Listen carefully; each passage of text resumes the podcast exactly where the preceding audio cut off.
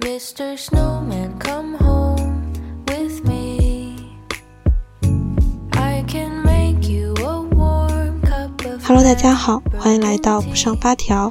这里是普通十一岁女生的私人日记本，希望能与你产生共鸣。这一期的主题呢，其实很简单，就是读一读呃这些年我给自己写的一些信。其实我一直有这个书写的习惯，嗯、日常的话呢，我会写日记或者是写在微博里面，嗯、但是写信的话呢，是一个更加有仪式感也比较正式的一件事情。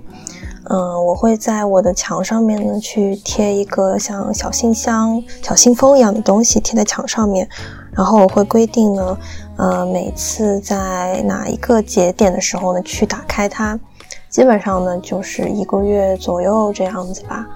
嗯，等到我真的完全忘记当初写了些什么的时候，你就像是回顾到了你曾经，呃，嗯，所记忆的一些东西，就像是，嗯。做了一个时光机，然后你可以去解答当初你比较疑惑的一些事情，或者是你觉得，呃，你有点害怕，你有点不知所措，是否自己可不可以做好，或者是，嗯，你现在过得怎么样啊？这些的问题，你可以作为一个过来人的视角去告诉当初的自己，呃，其实你现在是一个什么样子的状态。其实这个这件事情也挺奇妙的，我觉得。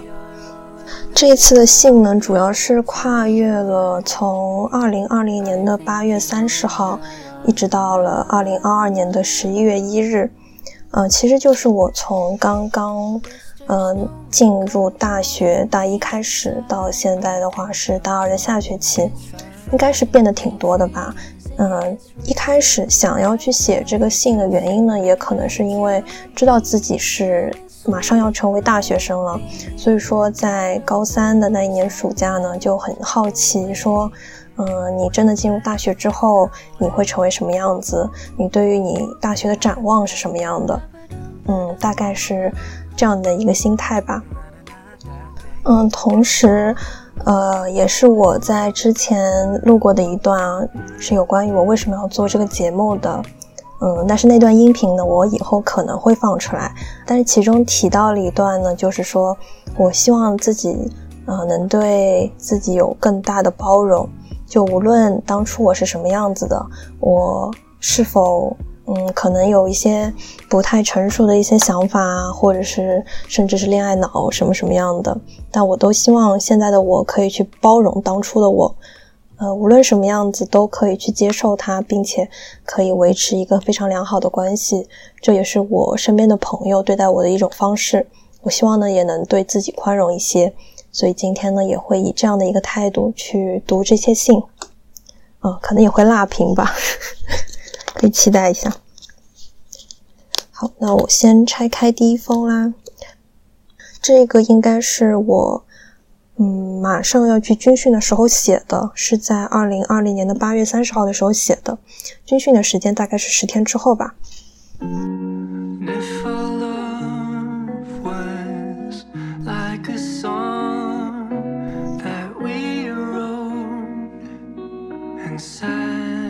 二零二零年的八月三十日，当初买了如此多的 B 五纸，现在起码也要礼貌性的用一些。是成为大学生了，又拥有了新的身份。想起当初跳脱出小小格局的自己，对高中的一切有感新鲜可爱。因为喜欢和爱好，误打误撞的进了学校电台。但是高中呢，终究是以学习论天下的地方啊。一切所向往的都显得差强人意，甚至有些可笑了。你到底是什么样的人？想成为什么样的人呢？游走于各班之间，打扮着外表，这不是你。你更喜欢沉静下来，拥有两三个要好的、简单的、纯粹的朋友而已。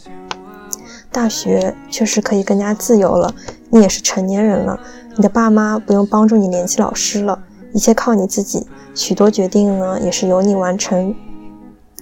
你要学会独当一面，学会不随波逐流，失去找失去找回的本心，学会不迷茫于未来，学会为自己积攒未来的底气。开学在即，但我好像也无法定义，在大学之中最重要的是什么。希望呢，你可以继续沉下心来好好学习。周末呢，不只是玩乐，还有复习、预习，像杨晶教给你的那样。啊，选修课不要太放松，真正学一些东西来。你喜欢的书呢，也找些许时间去读。短期内好些准备一下开学测验，大一过完四六级。既然是新传的学生，实践活动莫要错过。什么事情想想尝试就去做。多么希望成为理想中的大人啊！不要浮躁，不要迷失自我，努力去面对新的人生世界。其实我觉得，呃，从高中到大学最大的一个差别，也是我刚刚所提到的，就你高中的时候，你真的是只是以学习论天下。虽然说你的爱好可能，呃，你可以拥有一些施展的空间，就像是我们高中的时候会有一些社团啊，或者是像我刚刚提到的电台，但是呢，它总归不是你的重要的方向。嗯，你无论如何呢，还是。要好好学习的嘛，但是大学呢，确实是像我信里面写的，就是变得更加的自由了。你不光是学习可以好，嗯呃，作为一个优秀的人的标准，其实也变得不太一样。不光是学习，你也可以是你的社团里面，你成为了一个负责人也好，呃，或者是你的工作能力上面得到了一些肯定。嗯，其实人就是这样多方面的嘛。现在看来的话，可能对于当时的我来说，还是有一些局限性的。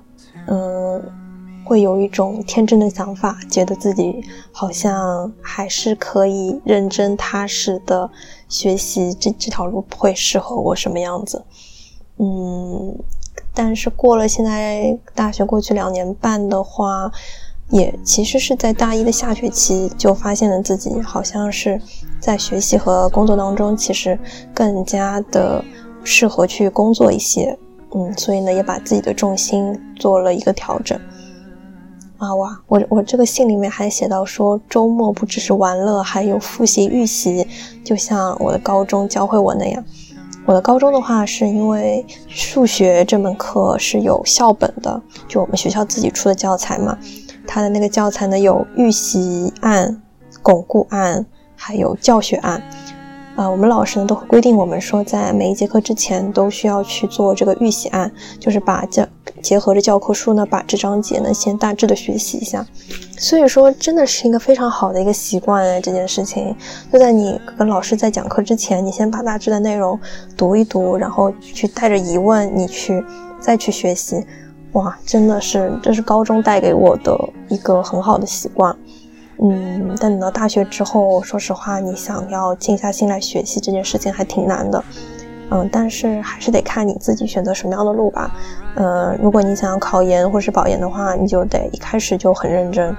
嗯，但是人在决定做决定这件事情也非常重要，你要对自己有一个清晰的认知，就知道说自己到底是适合考研呢，还是适合工作，然后呢再进行一步一步的实践。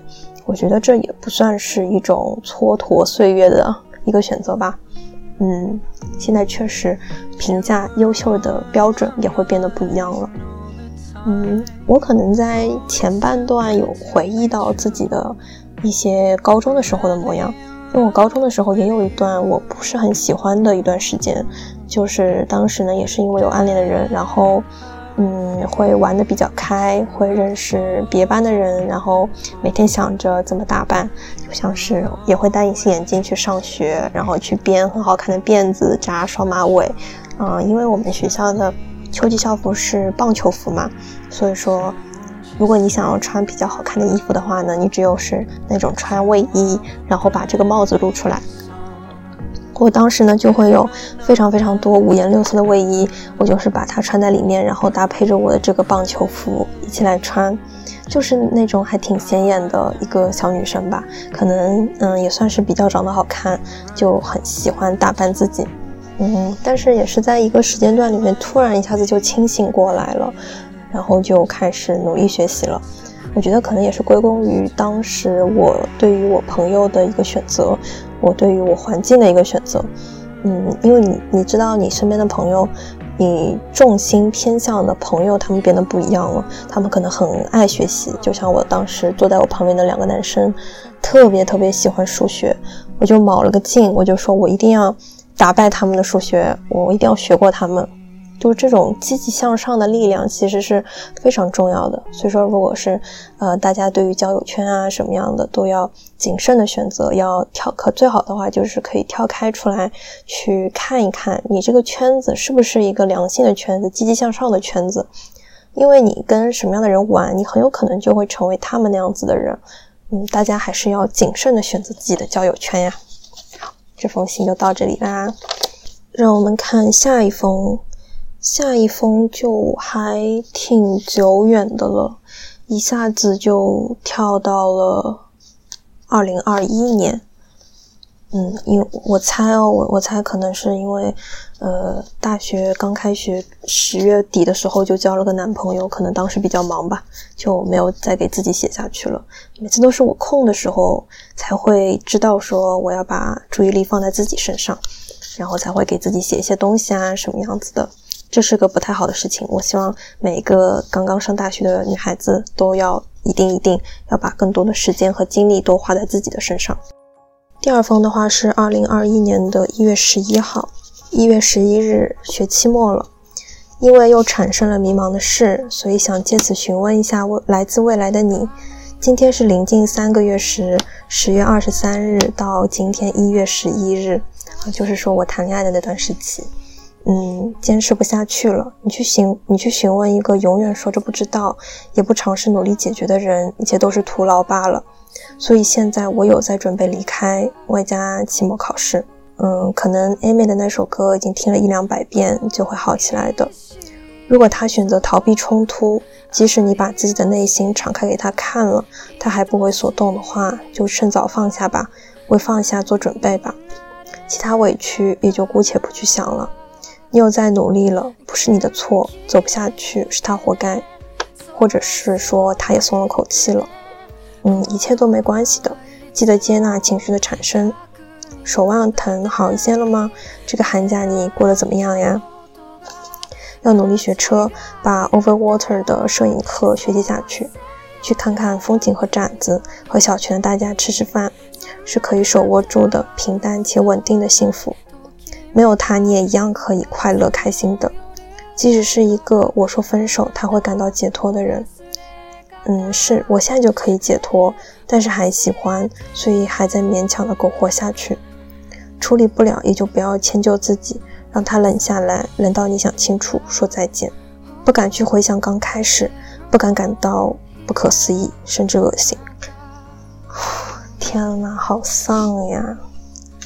当时真的是因为这段感情还挺痛苦的吧。我我说真的，大一的寒假对我来说印象还挺深刻的。嗯，可能有几方原因吧。第一个原因是因为，也是因为这个男朋友，当时和他闹了一次分手之后又和好了。呃，不过我却发现呢，他也不像最开始对待我那样子，就会很轻易的对待我。或者是怎么样？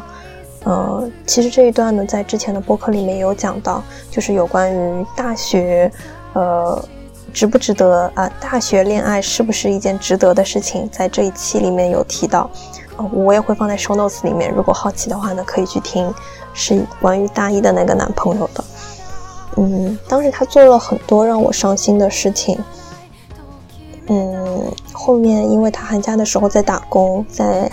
呃，便利店里面打工嘛，我据他所说的话，他是从下午一直要到晚上的十点钟、十一点钟，在这个过程当中，他是不可能看手机的，哪怕是他中午、他晚上吃饭的时候。所以说我每天联络他的时间非常非常的少，只有是他晚上十点钟他下班以后走回家的那十分钟的路程。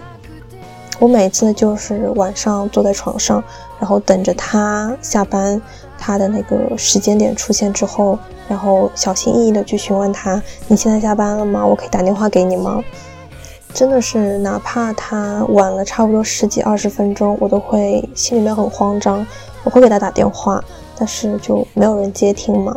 我就会很害怕说到底发生了什么样的事情。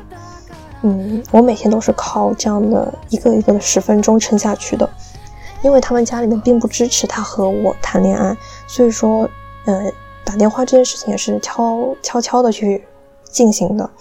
只要是他从，呃，走到了家里的楼道，呃，按下了家里的门铃那一刻开始，我就必须要挂掉电话，因为我不能被他的爸妈发现说我还在跟他谈恋爱这件事情。嗯，因为一些家庭背景的原因，他们家并不是很接纳我，这也是我一开始和他闹分手的原因。嗯，但是我之后也跟他说清楚了，我说我还是想坚持一下，呃，家庭原因啊，还是父母反对啊，这些其实对我们，对刚刚大一的我们来说都太遥远了。我觉得可以慢慢来吧，然后他也接受了。嗯，现在想来也确实是这样的，你没有必要去想这么远的事情，你只要把当下，如果你还喜欢他，你就继续跟他相处下去，等到，嗯，等到你不喜欢他的时候，你再分手就会更加干脆一点，而不像是你双方都很喜欢的时候一定要分开，这样那就太残忍了嘛。学期末的时候确实挺痛苦的，也是我一开始说到的，呃，一个是闹分手了，还有一个是他对我变得冷淡，对我变得稀奇古怪。嗯，这两件事情加起来让我觉得非常非常的痛苦，所以说我也在尝试自救吧。我觉得我的一个自救的良药呢，就是找到了沈一斐的《爱情思维课》，是在一个小程序里面，只要购买的话就可以上得到。我每天呢就会花一点时间，嗯，把老师的课看一遍，然后甚至还会做笔记，把笔记写在微博里面。真的真的非常的有用，因为是从社会学的角度去看待一些爱情的问题的话，你会变得非常的开阔，非常的宽容。因为我无论这个世界上有什么样子的人，他们其实都有自身的一个原因，你就会非常的理解他们，从他们的一个视角去看待这个问题。嗯，所以我一开始可能也是一个，嗯嗯，在感情当中。就不太释然，有点拧巴的那种小女生，一碰到什么样子的事情，就会想的很多，很难受这样子。但是上了那个课了之后，呃，我就会，嗯，变得很释然，就我无所谓了。他，嗯，因为便利店的事情打工，每天就算只有十分钟的联络时间，就算他不回我的 QQ 的消息也无所谓。我，嗯，只要是能联络到他就 OK。嗯，大概也就是慢慢接受了这样一个，现在在我看来也比较，嗯，比较苛刻的，嗯，一个无理的要求吧。每天只有十分钟，哎，你哪怕有这么多个晚上，你在你打工的间隙里面，你吃饭的时候，你都可以联络我啊。嗯，但是当时就接受了，我觉得也算是一种让自己变得自洽的一种方式吧。嗯，同时呢，我也把更多的关注度放在了自己的身上，呃，去读了很多的书，用微信读书读了很多的小说。每天的话，基本上就是坐在写字台上面去看书，或者是去画画呀，去做一些娱乐的活动。所以我会把每一天都过得还挺，嗯，还挺充实的。一下子这个时间就会过去，然后晚上的时候就可以去奶奶家吃饭了。嗯，所以我的寒假其实过得还不错吧，也是，嗯，我觉得当时为什么我可以支撑下来，去上完老师的课，而且还一字一笔一画的都把这个笔记做下来，很大一部分原因真的就是当时真的很喜欢那个男朋友，所以说他算是我的一个动力源泉吧。我想搞清楚我和他之间的关系，想弄明白说我，嗯，因为他们家里的事情，我是不是。可以靠自己的能力去解决掉，嗯，这样一个问题，嗯，当时其实也是找到了一些方法所在的，所以一下子人就会对恋爱这件事情变得非常的成熟，呃，很大一部分原因也是因为他吧，所以说还挺感谢的，虽然感谢的是当时做决定的我，但是一部分很很大一部分原因都是因为他吧，所以说我也算是熬过了那个寒假。然后那个寒假过后呢，其实我跟他的关系也还也还可以吧。嗯，为什么当时还是这么痛苦都没有和他分手？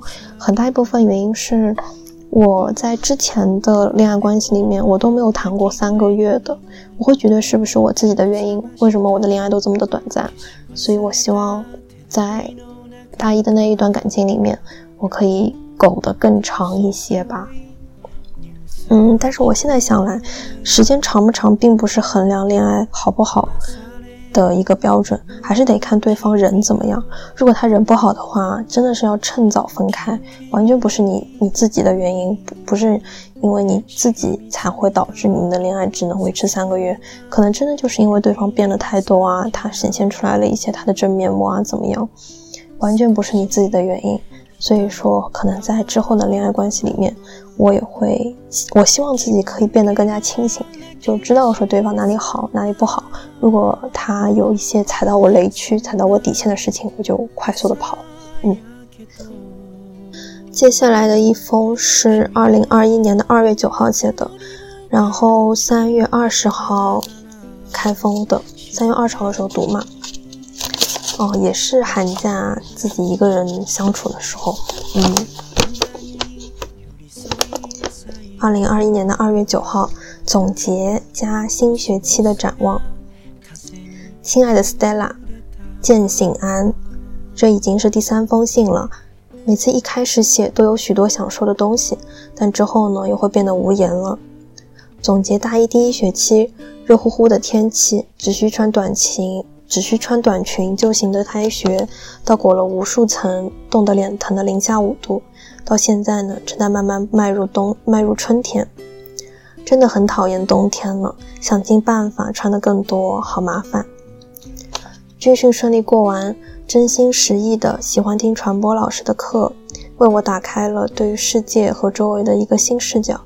很不容易的跟了一个剧组，也明白这种浅关系的存在。但还是会逼迫自己去尝试。终有一天，我会在学校的大礼堂的灯光室里面操纵一部我喜欢的好看的剧。所以有考虑进入江畔，不过通过任何形式了解都是可以的。十月二十日至十月二十三日，又又有了一个男朋友。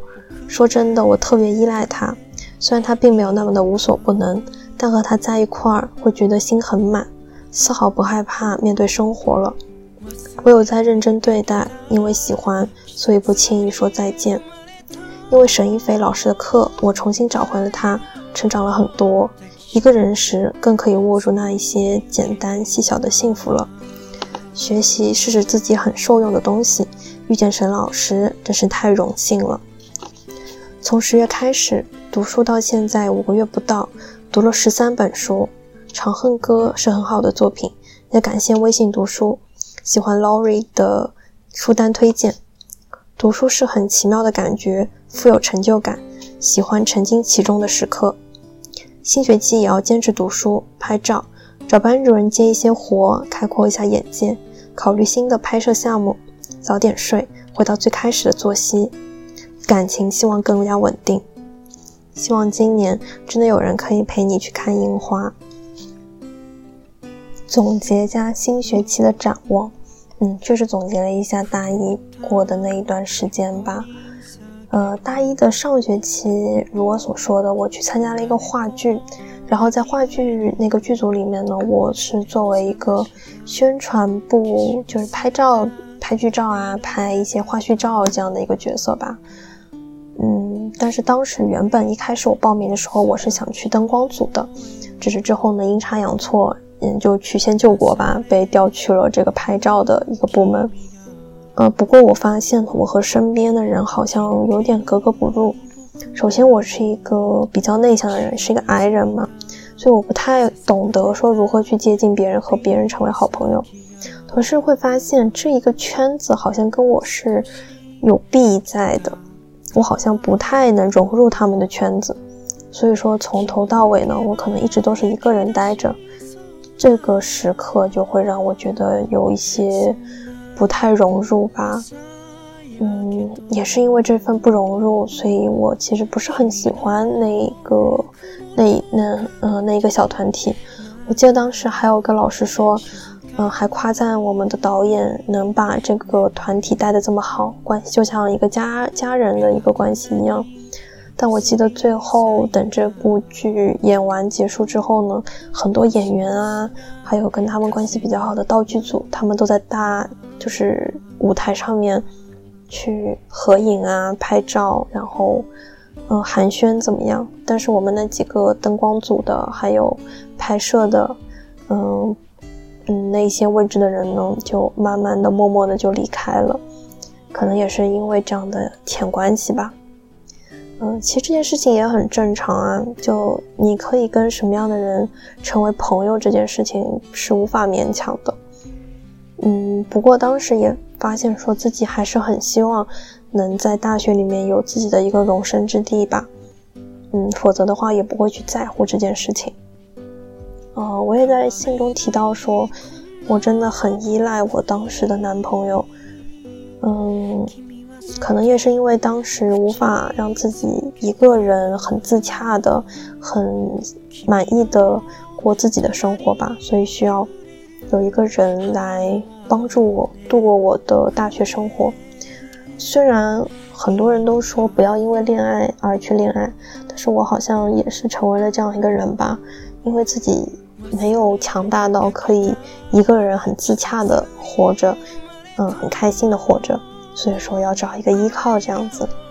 嗯，不过我也很接纳当时的自己，虽然这个男朋友他有做很多伤害我的事情，不过其实这些伤害都是比较幼稚的嘛，也对当时的我来说也没有伤害到非常深层次的我内心的东西，所以说现在有些淡然了。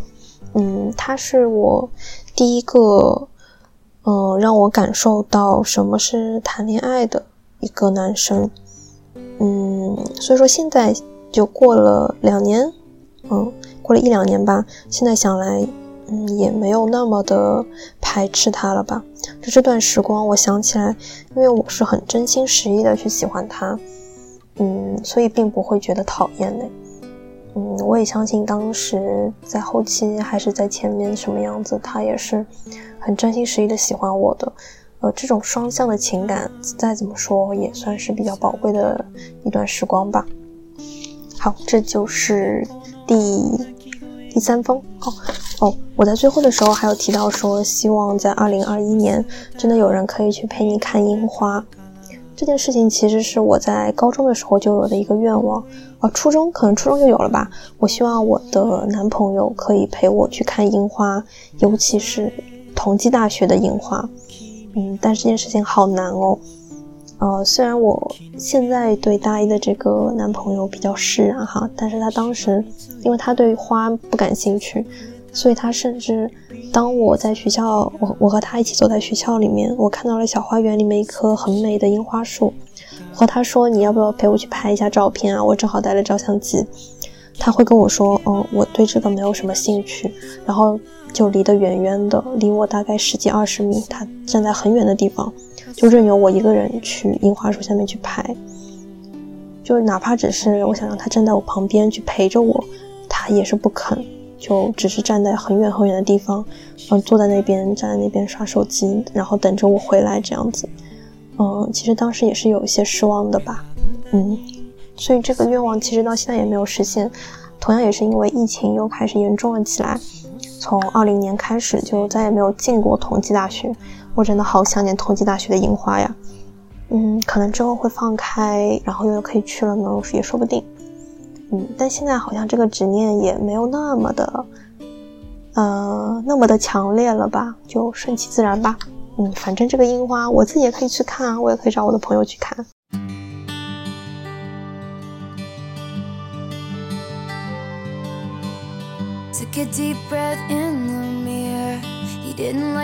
现在来拆第四封信，是三月二十八号写的，然后到四月二十号的时候打开它。三月二十八日是进入 IYC 的第二周，感觉过了一整个世纪，强度很大，需要你不断跟上，不断改进。他们是想看到你进步的模样，这是最重要的。同样，人也不是一成不变的。我每天都在改变，甚至喘息的时间也少了。这就是成年人的生活吗？不过我也很会苦中作乐，会出去 date，会穿好看的裙子，见男朋友，感觉也是十分不错的。生活一下子被占满了，如何平衡好喜欢的工作和休息时间的轻重呢？又成为了一种学问。我知道我可以撑下去的。本身来说，写文章、想活动就是很有趣的事情。今天大概一百六十天不到了吧，感觉越来越离不开了。我们都是在当下全心全意的人。谢谢你教会了我什么是爱，确实是怎样都喜欢着，似乎对未来有信心了。希望我们都可以越来越好。下次开封之前，我们应该也很好吧？啊，无论如何，记得不要轻易说分开，耐心是最必要的。嗯，可能在下一次我开封的时候，我还写了一段，写了一段话，四月十八号的时候写的。我就写到说，我们永远也没可能了。其实我在读这段的时候，我觉得我们当时感情还挺好的呀。也如我这篇说的哦，我是当时进入了 IYC，然后进入了一个试用期。嗯，IYC 的话就是一个公众号，我想知道 if you can。嗯，大家如果感兴趣的话，可以去关注一下，是我的老东家，我大一时候的老东家。会写一些情感类的文章啊，什么样子的？嗯，感兴趣的话可以去搜一下。嗯，因为在一开始的时候，大一嘛，只是一个学生，然后突然一下子进入这个组织之后，你会接触到很多有关于工作相关的一些技能，就像写文章，你需要去盘点这个文章的结构怎么写，你要去研究；做活动的话，你要去想这个活动它的一个内核怎么样。其实还挺锻炼我的，所以我在那段时间呢，觉也睡得少，因为为了写文章，你要去不断的调整你文章的风格怎么样，你要跟主编去，呃，去对这些文章，然后去改，有时候甚至晚上都在想着工作，但是你又是乐在其中的，所以这可能就是对于，呃，广告行业或者是对于呃传媒行业的，嗯。一个现象吧，就是你知道你自己很忙，嗯，也没有什么休息的时间，但是你知道你在做的事情是你很喜欢的，你乐在其中，所以说也无怨无悔，算是这样一段时间吧。嗯，我之前还有在问我身边的人，就是说我好像没有在恋爱里面有感受到爱这件事情，嗯，但是我现在想来哦。包括我去回顾我之前写的微博，我发现说，其实我是有有一段时间是有这种感觉的，嗯，就是可能跟当时的男朋友关系还挺不错，有更进一步的时候，就是在三月末四月头的时候吧，嗯，有感觉到我是爱他的，嗯，他有时候虽然会跟我闹情绪、闹脾气，但是他闹完之后呢，也会跟我说“我爱你”这三个字。嗯，你在当下的时候，你是知道他是真心的，你也会很触动，听到他说这三个字，还是挺有力量的。就他不是一个很能说会道的人，但是你听到他说这个字，这这三个字的时候，会很感动，也能感受到一些真心实意的东西存在在这段关系里面。嗯，当时好像有一个嗯感想，就是我好像。都可以接纳他任何的缺点。就之前很多关系，因为分手都是原因是，呃，对方有一些我不太能接受的点，然后我觉得，呃，这样不好，我也不会相信他会改正，所以说就分手了。但是对于他来说，我好像包容了他所有的一切，就无论他是好的那一部分，还是他不好的那一份，我都喜欢，我都很，我都去接纳他了。无论是他好的那一面还是坏的那一面，我都喜欢着这样的他，完完整整的一个他。嗯，所以当时也是有感觉到说什么是爱这件事情的。虽然他有很多的不完美的地方，也像我一开我刚刚开始说的，嗯，他会耍一些小脾气啊，或者是他不会陪我做这做那的，也是有一些古怪的一个人。嗯，但是没办法，你喜欢一个人就是这样子啊。因为，你爱一个人的话，可能也是这么奇怪的，好吧？反正，在下一次开封的时候，我已经跟他分手了。原因的话，可能也是他对我有一些，他的性格有点太奇怪了，会还是有点太幼稚了吧，让我会觉得跟他有一些差距在。嗯，其实，在大学里面，很多哦，大学里面为什么情侣会容易分手？就是你在大学里，你你的状态，还有你的一些想法改变的实在太快，而且差异太大了。啊，我在一开始的时候，可能只是想着好好读书，然后突然就变成了我想好好工作，好好成为一个有能力的打工人。嗯，然后后面呢，之后可能又变成了一个文青，会希望说做好的好的活动，写好的文章。然后现在的话，就会变得更加的实际，就会想说，我想进一个好的公司，嗯，可以得到转正的机会，去锻炼自己的能力。就这些。目标啊，什么样子都变得实在是太快了。但是你身边的朋友呢，是一波又一波的，呃，适用于那一段时间，又适用于呃不同的时间，不同的你嘛。嗯，但是像像男朋友这样子非常亲密的一个人，你很难保证说你可以和他处于一个同频率的阶段。而当你发现说你跟他不同频了，你发现你和他有一点 gap 在了，这个时候就会。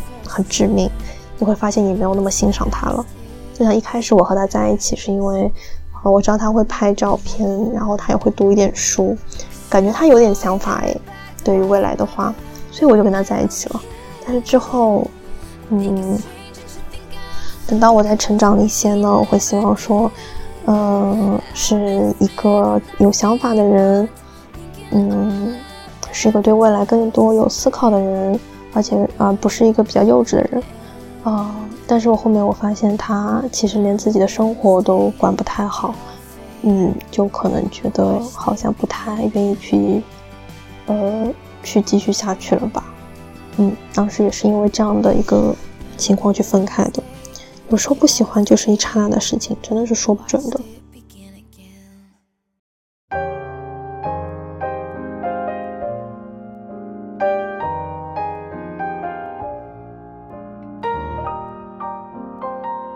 这一封的话也是今天最后一封，是四月十八号到五月五号。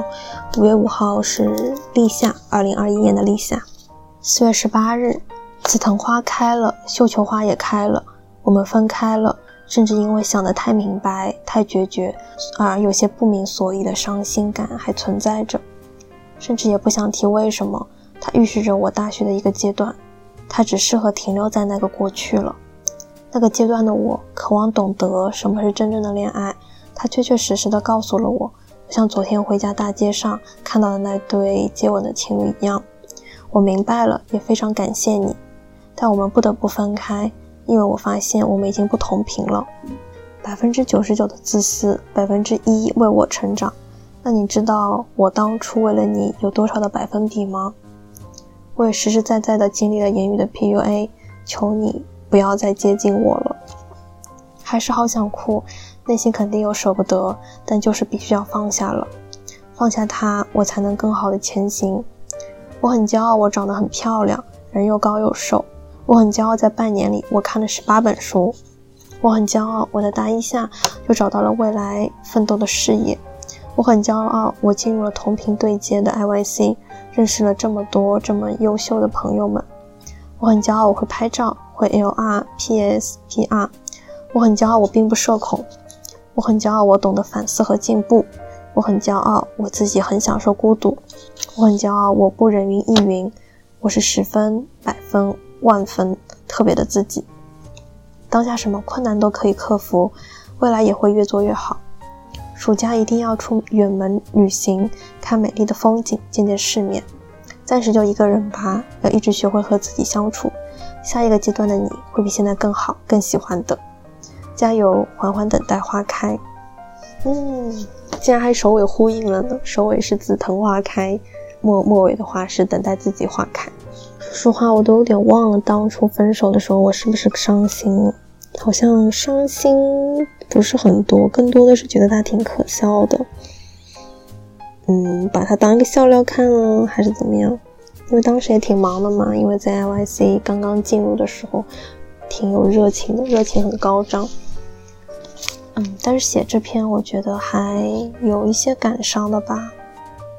我记得他对我说过一句话，就是，嗯，在分手马上要分手那会儿，他跟我说，他百分比里面百分之九十九是为了他自己，是自私的，有百分之一是希望为了我而而让自己成长。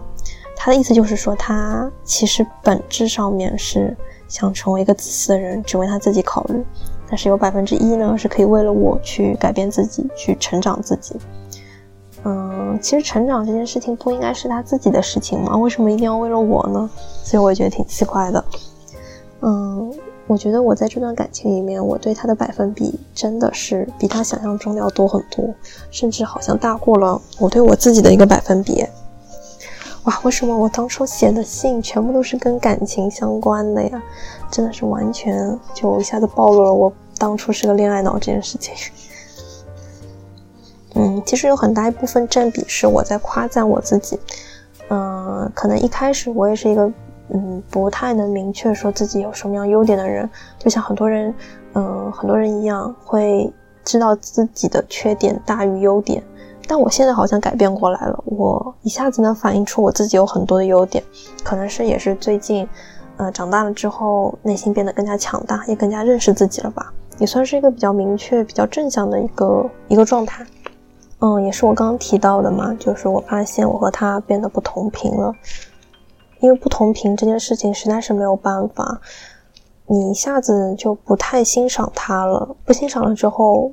一切的喜欢什么样都会变淡，都会变得，嗯，直接没有了。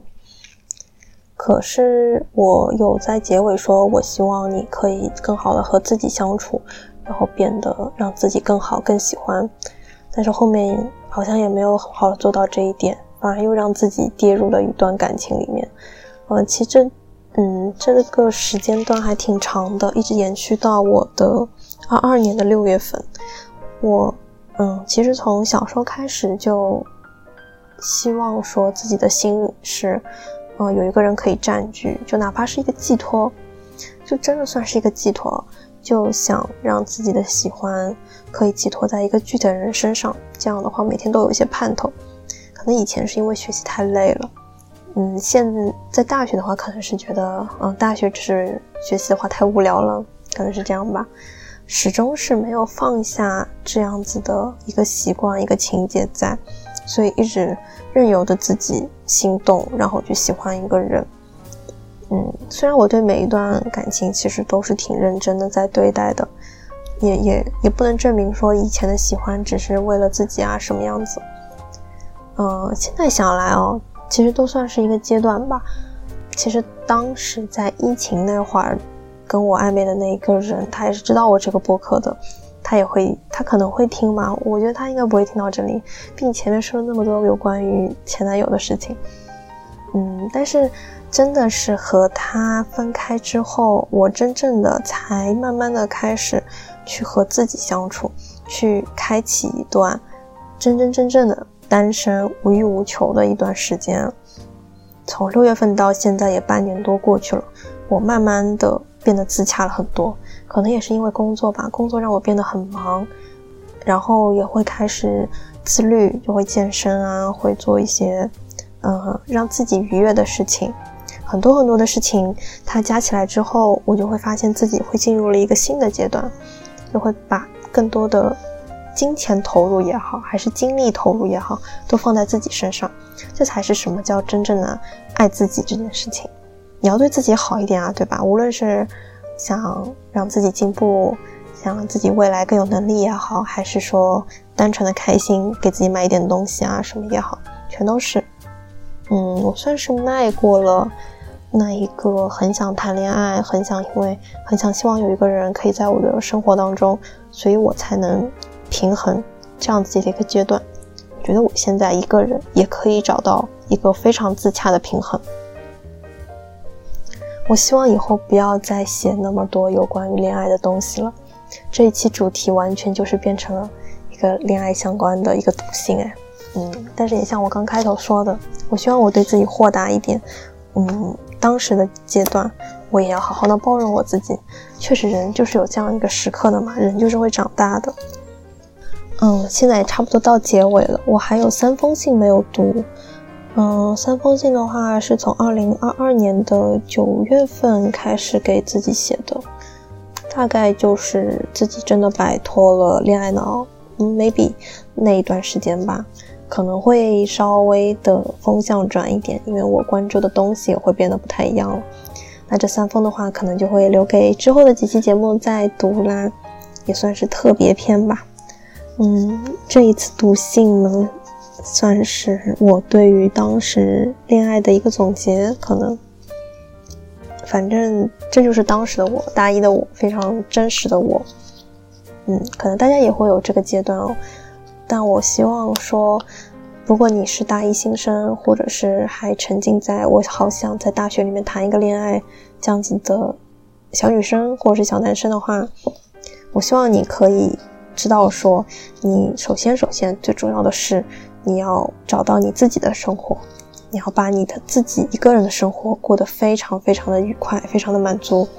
如果你自己的生活可以发现说，哇，我今天要干很多事情，我有好多想去完成、想去打卡的一些心愿，嗯，或者是自律的，就像健身一样这样的事情。